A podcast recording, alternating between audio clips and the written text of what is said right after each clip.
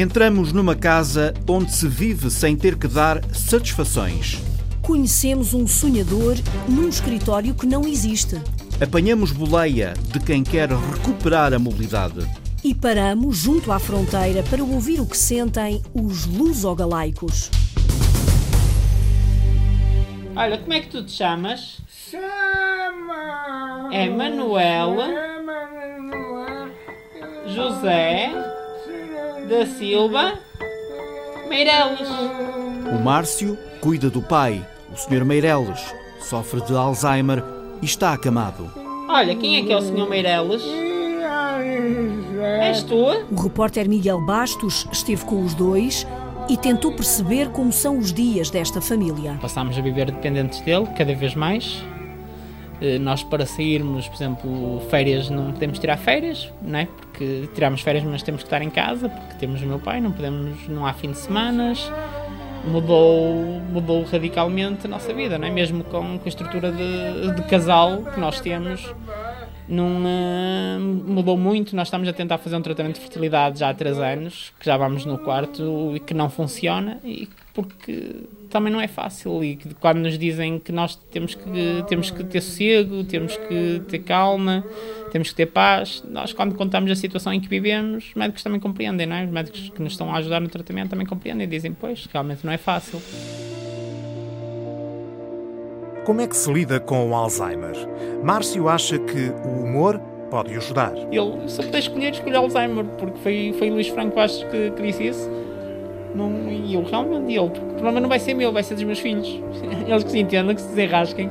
Eu, pois, essa é a realidade. Quando ouviu pela primeira vez uma piada sobre Alzheimer, Márcio, acabado de ser tocado pela doença, não achou graça nenhuma. Escreveu ao comediante a dizer isso mesmo. Não tem graça. O humorista escreveu-lhe de volta, dizendo: Peço desculpa, mas sou humorista. O meu trabalho é fazer piadas. Já não me recordo do humorista e já não me recordo qual foi a piada, só que lá está, foi na fase inicial da doença. Estava muito melindrado com, com tudo isto e aquilo doeu-me um bocadinho. E depois dele me ter respondido, eu até pensei, na altura até falei com a minha esposa e disse: Eu realmente, ele tem toda a razão. Eu sou o próprio a brincar, eu sou o próprio a brincar com tudo e mais alguma coisa, não é? Márcio também foi aprendendo a brincar com o Alzheimer. Ajuda muito. Eu sou, sou, eu, sou, eu, já- eu levo a vida muito a rir. Muito. Sou, sou muito bem-humorada, muito divertida. Na fase inicial custou muito, sem dúvida que me custou. E que o tempo fui aceitando. Fui aceitando, fui, fui aprendendo com a doença e fui eu próprio também aprendendo a brincar com, com tudo isto. Eu brinco muito com isto. Eu sou o primeiro a brincar, ainda há pouco tempo aconteceu-me de eu estar a falar com uma há pouco tempo, já vai algum tempo, estar a brincar com uma pessoa, a falar com uma pessoa e eu não sabia que a pessoa por acaso tinha um familiar, não era cuidador, mas tinha um familiar com Alzheimer. E eu, eu já não me recordo a piada que, que fiz, mas fiz uma piada sobre, sobre Alzheimer. Que eu disse e a pessoa diz-me, pois fala assim porque não sabe o que é. E eu disse, olha, por acaso sei que eu tenho meu pai com Alzheimer em casa. E eu sou cuidador do meu pai. Meu pai está em casa com Alzheimer e está em minha casa. Agora não me adianta. Estava a brincar, percebe? Não quero estar a ferir suscetibilidades, nem tampouco, pelo amor de Deus, peço desculpa, mas é assim. A conversa com Márcio Meireles fez-me lembrar o título de uma obra de Milan Kundera, O Livro do Riso e do Esquecimento. O Alzheimer é a doença do esquecimento e às vezes rir pode mesmo ser o melhor remédio para suportar a doença. A outra é escrever. Márcio começou a escrever um blog, uma página no Facebook, um livro que está quase pronto e que se vai chamar Eu, o meu pai e o Alzheimer. Mas não foi sempre assim. Inicialmente, Márcio tinha dificuldade em falar sobre o assunto. Eu realmente inicialmente fechava muito, agora decidi não fechar, não me tenho que fechar. Falo bastante sobre isto, falo bastante com todas as pessoas, já, já falei, já, já dei bastante entrevistas acerca disto, porque acho que é muito importante, é muito importante alertar as pessoas, as pessoas que não se podem fechar, é muito importante as pessoas terem conhecimento sobre a doença, porque existem muitos casos, existem casos de pessoas até que têm Alzheimer que nem sequer estão diagnosticadas e as pessoas não têm mais dificuldade em aceitar. E então isso ajuda também um bocadinho a abrir, a abrir mentalidades e, tem, e esse tem sido o meu desafio também, tem sido o meu desafio. Escrever foi então a forma que encontrou para deitar coisas cá para fora, mas também para partilhar experiências. Senti a necessidade de desabafar, senti a necessidade de ir contando o dia a dia, senti a necessidade de falar, de, de me sentir. E, e então surgiu, até, até por conversa com os amigos, surgiu a, a ideia de, de, escrever, de escrever um blog e escrever a página do Facebook. E, e tudo começou por aí, até para alertar também outras pessoas sobre a doença, porque pouco se falava, e eu com as pessoas que tentava falar sobre o Alzheimer havia muito tabu, as pessoas tinham muita vergonha de, de, de, expor, de falar sobre isso, mesmo dos entes queridos. Tinham vergonha de, na altura, saía com o meu pai, ia passear, e isso a mim incomodava bastante. Também foi uma das razões que me levou a escrever. Que uma vez eu fui, meu pai ainda caminhava, fui com o meu pai eh, para a beira praia, que isso até está lá no, está lá no blog. O meu pai para a beira praia, e claro, meu pai na altura já estava com uma doença, e ele, ao caminhar, já estava com uma certa inclinação, de, de, com a cabeça e com o tronco, já não conseguia segurar uh, o corpo e as pessoas olhavam com, com ar de repúdio, como, como se, desculpando uma expressão, parece que me metia nojo. Eu, dizia, eu próprio dizia: não, se quiserem saber o que é que meu pai tem, explico-lhes o que é que é doença. Explico, ora, não, nós não podemos colocar as pessoas de parte, nem podemos olhar ninguém de lado, porque ninguém sabe o dia da manhã. Esta vida é muito curta, não é? infelizmente isto é muito curto enquanto cá andamos, não sabemos o que é que nos vai acontecer, não sabemos que é que vai, como é que vamos estar. E é mesmo assim, e tudo, e tudo isso é que também me fez escrever o blog, eu, o meu pai, o Alzheimer, para ajudar também as pessoas a estarem atentas aos primeiros sinais, a saber também um bocadinho o que é que é a doença e acabou por ajudar também a, a ir interagindo com outros cuidadores, acabou também por outros cuidadores começarem a falar, a começarem a não ter tanta, a não terem vergonha, começarem a expor também a situação deles. Márcio registra tudo, para recordar tudo o que o pai não consegue lembrar. O que eu quero é que isto, que isto fique, que fique registado. Lá está, é assim, tentar manter a memória dele, já que ele não tem, por, uh, enquanto o gajo estiver a poder recordar tudo, toda a vida dele, porque que ele merece, sem dúvida, ele merece tudo isso e, e acho que é o mais bonito que eu posso fazer por, por ele, pelo meu pai. Márcio recorda tudo. Recorda, por exemplo, o dia em que o pai deixou de reconhecer o filho. Nunca hei de esquecer o dia que cheguei uma vez à beira dele e que ele me perguntou quem eu era. Isso, isso foi muito doloroso. Mas as dores começaram muito antes. Ele vinha à nossa casa, por exemplo, saía, deixava a porta aberta, repetia constantemente sempre as mesmas coisas, só que nós achávamos que, porque ele reformou-se muito cedo, nós achávamos que tinha a ver pronto, com a idade e também já por ele estar mais cegado na vida, que ele sempre foi uma pessoa muito calma, muito cegada, e ele também próprio, assim que se reformou, tirou o relógio e disse: Não, eu não quero mais saber de, de horas, nem, nem de dias, quero andar descansado. E nós pensávamos que tudo isso era fruto de, pronto, da descontração dele. Entretanto, o quadro foi se agravando. Com o passar do tempo, que ele começou a ter reações muito estranhas, como começar a, a dizer que via pessoas que não via, começar a achar que, por exemplo, a irmã dele ia lá à casa dele fazer-lhe mal e quando não ia. E foi um assimilar de, de situações que nos começou a, a preocupar bastante. Isso começou há quantos anos? Há cinco anos, mais ou menos mais ou menos há 5 anos, quando começou essa situação já dele começar a achar que as pessoas iam lá à casa dele e nós tentámos ajudá-lo. Só que ele não, não aceitava ajuda, porque começou a ficar na altura bastante agressivo. Quando a gente o queria levar ao hospital, levar a um médico, até que, porque ele vivia sozinho numa quinta que tinha em Penafiel, até que nos começaram a ligar que ele se perdia. Começou-se a perder, começou, não tomava banho, coisa que não era normal nele, que ele tinha bastante cuidado com ele mesmo. E aí nós realmente ficámos bastante alertas, ficámos muito preocupados. A minha irmã na altura foi com ele, foi com ele ao hospital e pronto, foi quando lhe diagnosticaram que ele estava com, com demência. Há cerca de cinco anos, a vida de Márcio era muito diferente. Vivia em Sevilha, era programador informático. A vida do pai também mudou. Tinha-se reformado cedo para se dedicar aos netos que haveriam de nascer. Mas o Alzheimer chegou primeiro e veio a galope. O diagnóstico foi confirmado no Hospital Magalhães Lemos, a unidade de referência em psiquiatria e saúde mental da região do Porto. Até que eles nos chamaram e disseram: Pronto, ele vai então para casa, vocês necessitam de ter isto, isto. E eu disse: Como? Preciso. Então disseram-nos uma série de coisas que era necessário ele ter em casa para a segurança dele. E eu, então, e só agora é que me estão. Tudo isto para mim é novidade eu necessito ter uma formação, necessito que me expliquem como é que, como é que eu vou olhar por ele, que é, como é que eu faço para lhe dar banho, como é que eu faço para, para lhe mudar a fralda. E só que não nos deram formação nenhuma, não nos deram rigorosamente nada. Márcio sentiu que não teve apoio, nem nessa altura, nem depois, quando pediu ajuda psicológica. A ajuda continua por chegar. Ao contrário, o Alzheimer não para de avançar. Há pouco mais de um ano, o Sr. Meireles ainda caminhava, por exemplo e mastigava a comida, o que já não acontece. Foi deixando de falar, foi deixando de entender. As faculdades foram saindo de mansinho, uma atrás da outra. Hoje, o Sr. Meireles não tem noção da doença, o que acaba por ser bom. Felizmente, eu digo felizmente, pronto, entre aspas, para ele, ele neste momento já não sofre. O meu pai já não tem noção do que é doença, ele já não tem noção do que tem, já não tem noção nem de onde está. Já sofreu mais, então? Já, já sofreu muito. Márcio refere que, apesar de tudo, o Alzheimer trouxe coisas boas. Ele não era nada, não era afetuoso, não era de carinhos, não era de mimos, era, sempre foi um bom pai, mas não era, não era de afetos. E quando foi com, a, com o início da doença, ele passou a adorar, dar beijinhos, receber beijinhos, agarrava-se. Ele, quando chegava, chegava a ver dele, ele fazia uma festa enorme. Oh, meu filho! Ele, aliás, ele dizia muitas vezes: Eu beijo-te a ti, não é? E beijo Deus. Disse-me isso muitas vezes e isso era, era tão bom, porque a gente agarrava-se a tudo isso. O filho do Sr. Meireles agarra-se a coisas como esta. Agarra-se às memórias, aos gostos do pai, à escrita. Márcio agarra-se à vida. Agarra a vida do pai como pode.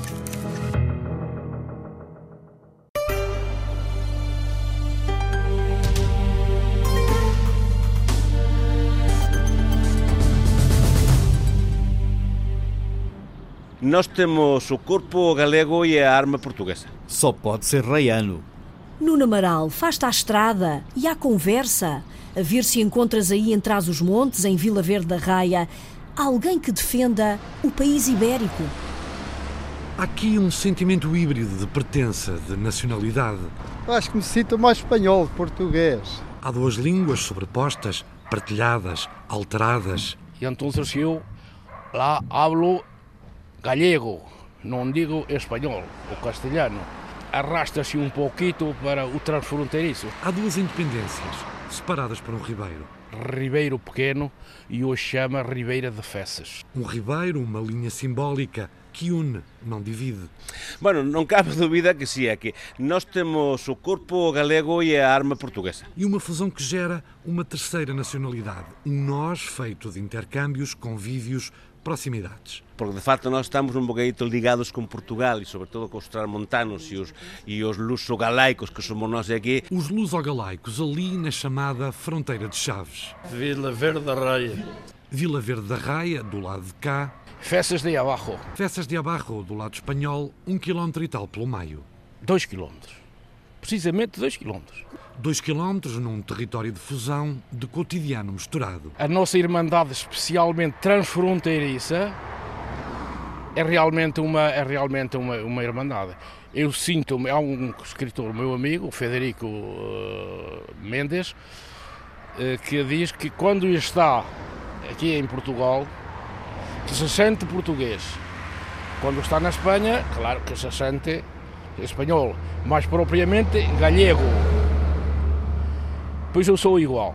É uma questão de sentimento. António Dias Bento, nascido e criado em Vila Verde da Raia, tenho 80 anos. E com 80 anos, António Bento apagou fronteiras, sente um país apenas. Eu, em princípio, considero-me um ibérico. Em princípio? Eu sou um dos que defendo o mundo ibérico. E só vê vantagens nessa tese defendida também por José Saramago. Fosse um país uno, nós seríamos muito melhores. Se calhar hoje dávamos cartas eh, no mundo, pelo menos na, na, na, na, na Europa. E este 1 de dezembro, ali na Raia, na fronteira de Chaves, não agrada a António Bento. Eu julgo que foi um fracasso.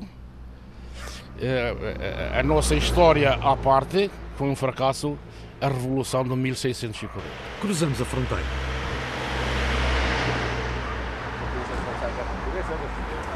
Buenos días. Bom dia. E a Ibéria, colhe por aqui? Bueno, non cabe dúbida que iso, iso é unha utopía. É ser un país, eh, a Península Ibérica non cabe dúbida que é país, España e Portugal, non é? Mas somos dois países tan xuntos e tan separados. É totalmente diferente. Aunque a xente non o note, é totalmente diferente. Portugal de España em tudo, na forma de vestir, na forma de comer, na forma de viajar, na forma de, de, de o dia a dia. Em Festas de Abarro, um dia a dia repleto de diferenças com a aldeia vizinha, do país vizinho, de língua vizinha. Bueno, há duas línguas porque somos dois países, não cabe dúvida, mas nós aí que estamos muito habituados ao idioma português, ou seja que não temos nenhum problema em percebernos. Os portugueses e os, e os galegos temos um idioma muito parecido. Tony dos Santos tem um comércio de fronteira fronteira. Todas as fronteiras de norte a sur, uh, o comércio de fronteira é uma coisa parecida. Há de tudo, uns poucos. Uma loja de recuerdos com caramelos, chocolates, espingardas e presuntos e um olhar afinado para as idiosincrasias do outro lado da fronteira. Homem, a diferença é a forma de vida e a idiosincrasia que temos, por exemplo, os espanhóis com os portugueses. Por exemplo, ou seja, totalmente a forma de vida Portugal vive mais bem o que é o dia a dia eh, em casas e tal. Nós é que o espanhol vive mais na rua. E vive mais solto, acrescenta Tony dos Santos, comerciante de fronteira habituado ao formalismo português. Lá usa-se muito o você, o doutor e o senhor. Nós aqui está totalmente evoluído. Aqui é o tu, tu. Ou seja, estamos tão perto, mas tão longe ao mesmo tempo. E neste 1 de dezembro, o comerciante de recuerdos defende defende outra efeméride na fronteira, outro dia de outra raça. Os raianos, os raianos somos uma raça. Isso quer dizer, é a raça que há entre dois países no meio de uma fronteira, uma fronteira que nos tocou viver. Por isso nós sentimos-nos raianos. Eu não me sinto, sinto-me tanto galego como português como espanhol. O sea, pero, ante todo, são raianos, são fronteiriços. Saltamos a fronteira de novo. Voltamos a Portugal, à antena da rádio, escutamos outras leituras sobre a independência. Vamos, Nuno. E vamos até à casa partilhada em Lisboa pela Ana, pelo Felipe e pelo Gonçalo.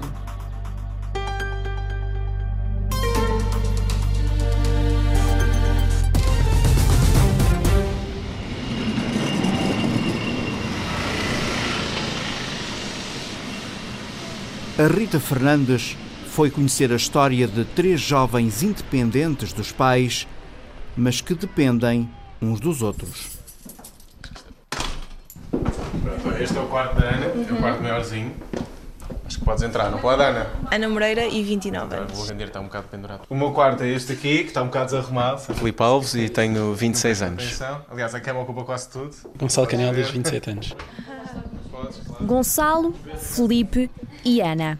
São jovens, trabalham, vivem juntos independentes dos pais. Gonçalo foi o primeiro a chegar a esta casa. Eu vivia com os meus pais e a uma certa altura da, da minha vida decidi que, que, queria ser independente, que queria já recebia um salário, já trabalhava, então queria, queria viver com amigos, queria ter a minha independência monetária, de não sei, de fazer o que quero, de, de viver a minha vida ao meu ritmo. Depois juntou-se o Felipe. Na altura que eu falei com o Gonçalo, que já, que já, vivia, já vivia com um amigo, e disse-lhe que queria sair, queria, queria ir morar também, queria sair de casa dos meus pais, porque estive lá dois meses e ra rapidamente percebi que não era por ali que eu tinha que continuar já estava farto e já não, não conseguia adaptar. Porquê? O que é que sentia? Ah, sentia uma pouca uma prisão, uma fraca liberdade.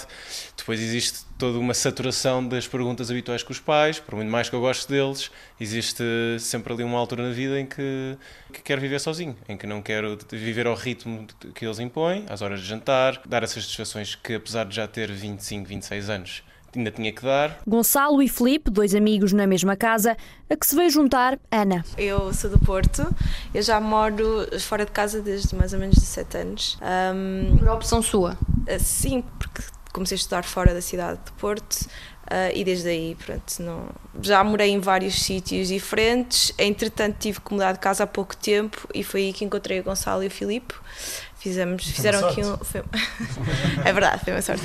Fizeram aqui uma entrevista, um recrutamento uh, e foi uma sorte encontrá-los. Ana foi uma grande aquisição cá para casa. Não sei se consegue imaginar o que é que é viver numa casa com três homens em que toda a decoração está altamente masculina e a Ana vem. A ausência de decoração, no fundo é a ausência. Estava tudo vazio. Eu podia apontar para sítios, mas como é errado e não faz sentido. Não, estava tudo vazio. O Gonçalo continua ali a lavar a louça. É. Sim, é a fada de lar. Ele gosta de lavar a nossa outra vez também. Porquê não viver sozinhos? É mais por essa questão de terem alguma companhia ou é também passa pela parte financeira? Sim, é um conjunto dos dois. Por um lado, a parte de, de, de ser muito mais caro viver sozinho e por outro, porque, porque as contas nós dividimos por três. Conseguimos poupar e temos um, um bom ambiente. Voltar para a casa dos pais é um cenário completamente fora de hipótese. Como é que pensam? Seria um mau sinal, seria que as coisas na minha vida profissional não tivessem a correr bem. Mas sim, está completamente fora do, dos meus horizontes e morar outra vez com os meus pais. E aliás, nem os meus pais me querem de volta. Eu já tive que o fazer, foi complicado, mas, uh, mas não me custou. Se algo pessoal implica eu ir viver com os meus pais, vou, porque tenho que ir. Mas não é algo que eu procuro, nem algo que eu penso, ou seja, não me passa pela cabeça. Não é algo que está no meu plano de vida. Acordo, tenho que trabalhar e depois, ao final do dia, tenho que tratar das minhas coisas, as coisas de casa, uh, lavar a casa. O... A Ana está ali a rir-se, porquê? Que sou o único que faça alguma coisa cá em casa. Que a Ana não faz nada. É o mais organizada, é verdade. Nós sujamos e o Gonçalo limpa. A fada do lar. Normalmente é este, esta, a re- esta a regra. Continuam a dar-se bem. Sim, sim, o Gonçalo é bastante paciente e, e cede em muitas coisas.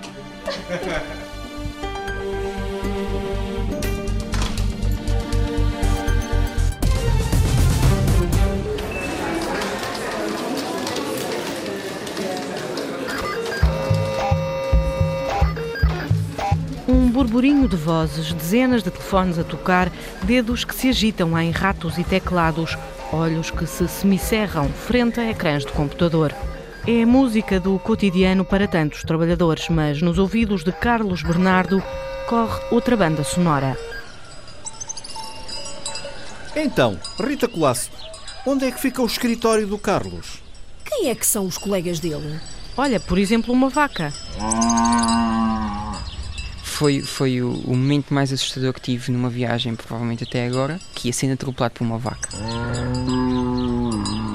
Mas já lá vamos ao episódio da vaca. Ah, se calhar é melhor começar a história do início.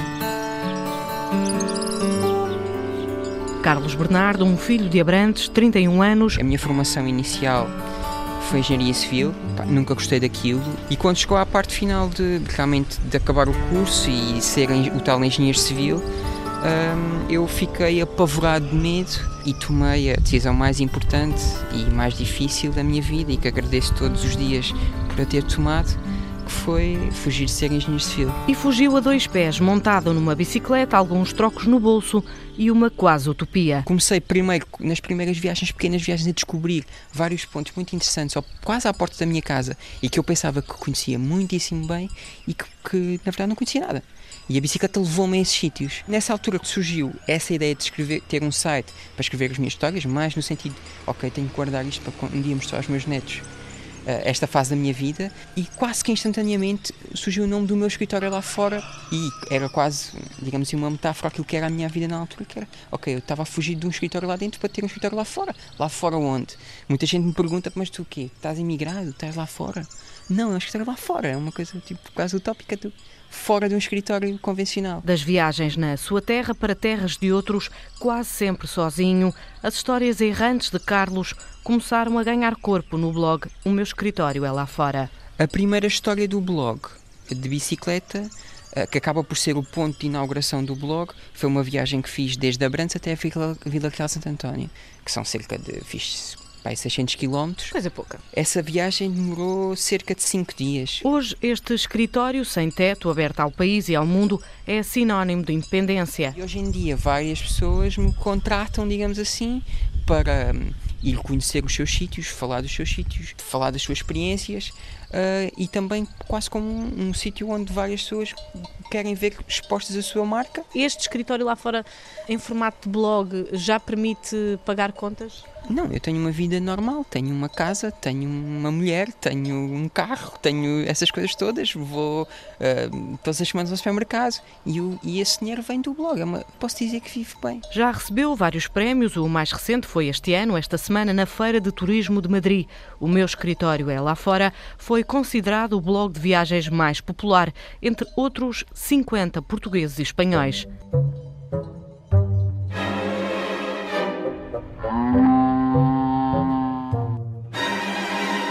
Agora sim, a história da vaca. Eu tentei ir sempre junto ao Rio Guadiana, sem mapa. Do meu lado esquerdo estava o Rio Guadiana, do meu lado direito estava uma cerca com de pastagem de gado. E a dada altura, houve quase que, sem conseguir explicar bem porque, senti tipo um frio na barriga. Comecei a ver que hum, as vacas, que eram vacas bravas, iam beber água ao rio. E eu estava entre a zona de pastagem dela e o rio. E eu estava a rezar para que não existisse uma cerca aberta. E deparei-me com uma vaca no meu caminho. E voltou-se para mim. E tivemos ali um, um tete a tete, eu e a vaca. Pensei, tipo, vais morrer, ah, vais-te mandar para dentro do rio, ah, tipo, não sabes o que é que vai acontecer. Felizmente, ahm, eu acho que a vaca, apesar de brava, tinha mais medo de mim do que eu dela. Passámos lado a lado. Ninguém, ninguém bateu em ninguém, mas fico- ganhei ali três cabelos brancos e, e aqui quase uma pontada no coração.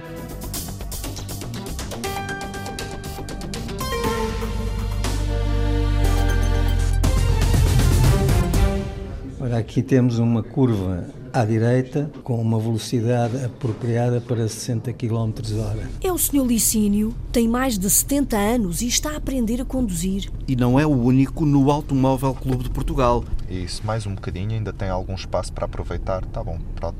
Sandra Henriques, vai conhecê-lo melhor.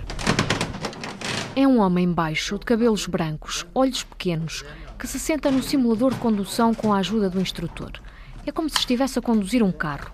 Três ecrãs de computador mostram a visão dos espelhos laterais e do retrovisor. Vamos selecionar aqui um dos exercícios para o senhor treinar aí um bocadinho. Por exemplo, a parte da, da autoestrada. Sérgio Chambino, que é o diretor da escola de condução, vai preparando o computador. Mas o nosso protagonista aqui é outro. 73 anos, Licínio Lucas Ferreira. Só há quatro meses é que decidiu tirar a carta.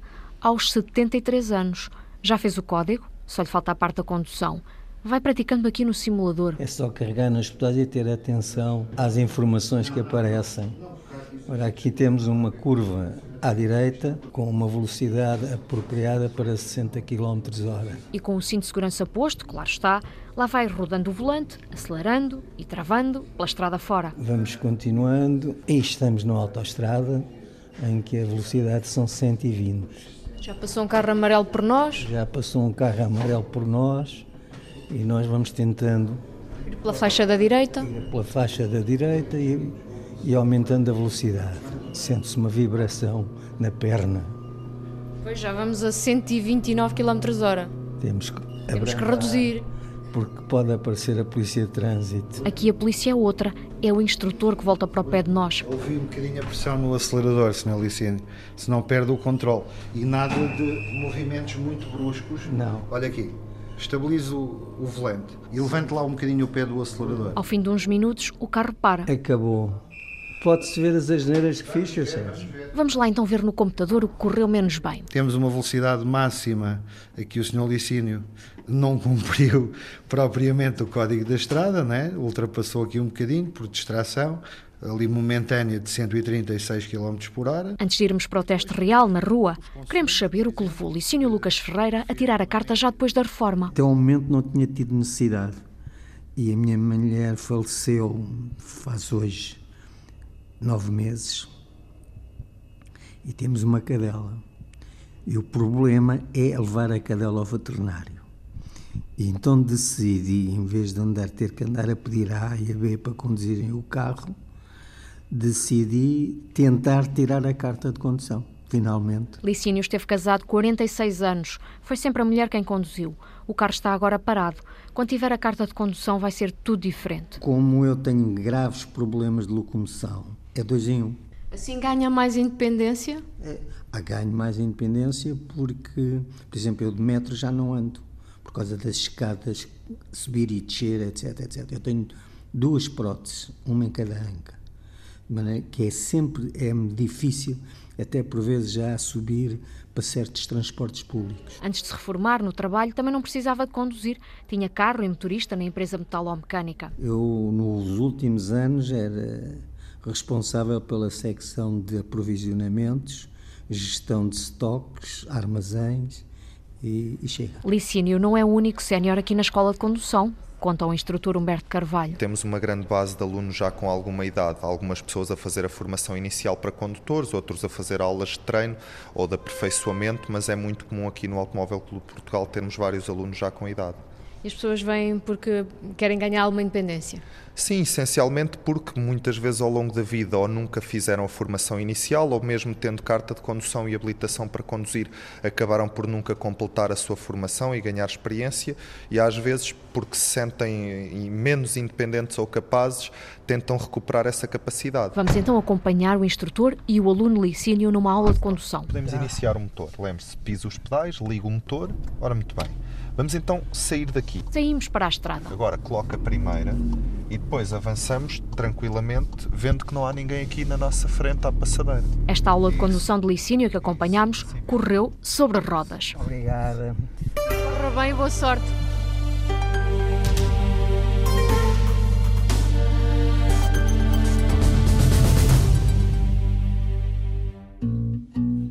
Sei que chegou a haver um uma polémica, porque isto era uma avenida sem saída e então havia uma corrente que dizia que isto era um, era um beco sem saída, não era uma avenida. É uma avenida, é? Então não é a Avenida da Independência Nacional, na Nazaré? É, pois.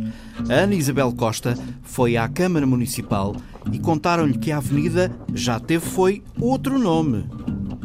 E ao estudarmos as atas conseguimos descobrir que outrora a Avenida da Independência Nacional, essa avenida tinha a nomenclatura de Dr. Afonso Costa. Ana Adelaide descobriu a mudança de nome nas atas que folheia no Gabinete de Gestão de Cultura e Património da Câmara da Nazaré. E se reparar, até a própria letra, a própria caligrafia, por vezes é difícil exatamente, é um pouco difícil. Umas vezes há alguns livros de atas que estão ah, danificados uh, e então muitas vezes temos de estar aqui durante muito tempo com lupas. Isto não é fácil, mas é um trabalho muito, muito, muito gratificante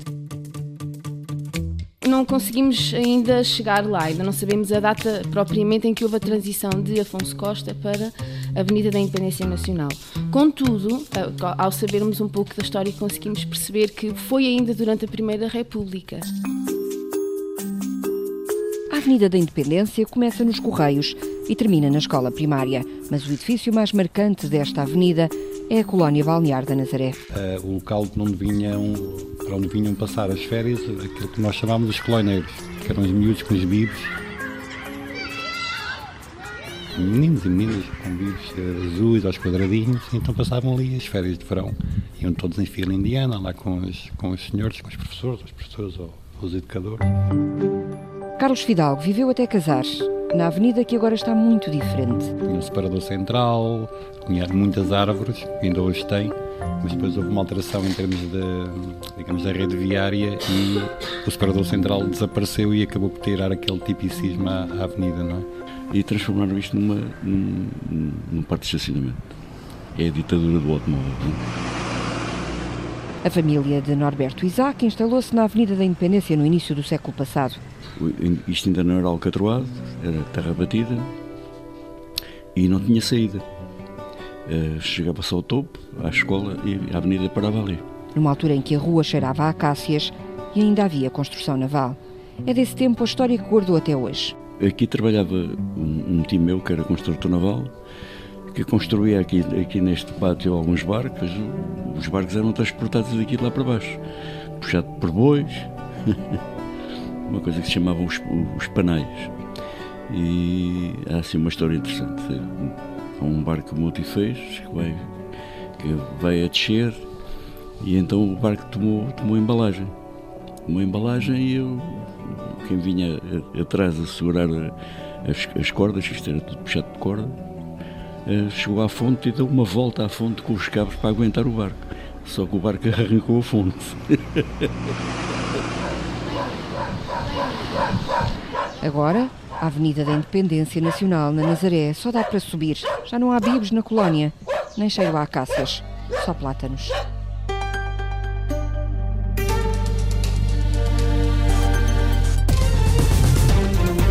Produção de Rita Colasso e Sandra Henriques. Sonoplastia de João Carrasco.